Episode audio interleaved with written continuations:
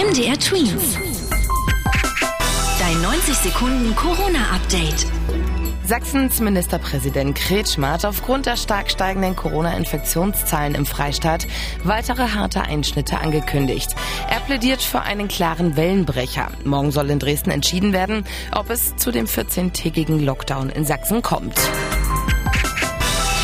Politiker und Politikerinnen von den Parteien SPD, Grüne und FDP haben durch die Änderung des Infektionsschutzgesetzes neue Corona-Maßnahmen beschlossen. Vorgesehen sind unter anderem eine 3G-Regel am Arbeitsplatz und in öffentlichen Verkehrsmitteln. Außerdem soll es Testpflichten in Pflegeheimen geben.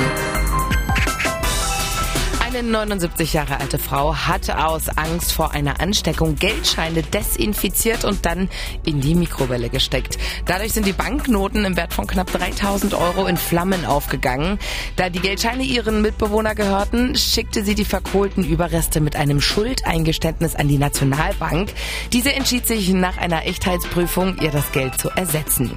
Übrigens ist eine Ansteckung über Geldscheine nach Einschätzung von Experten sehr gering. MDR Twins. Dein 90 Sekunden Corona-Update.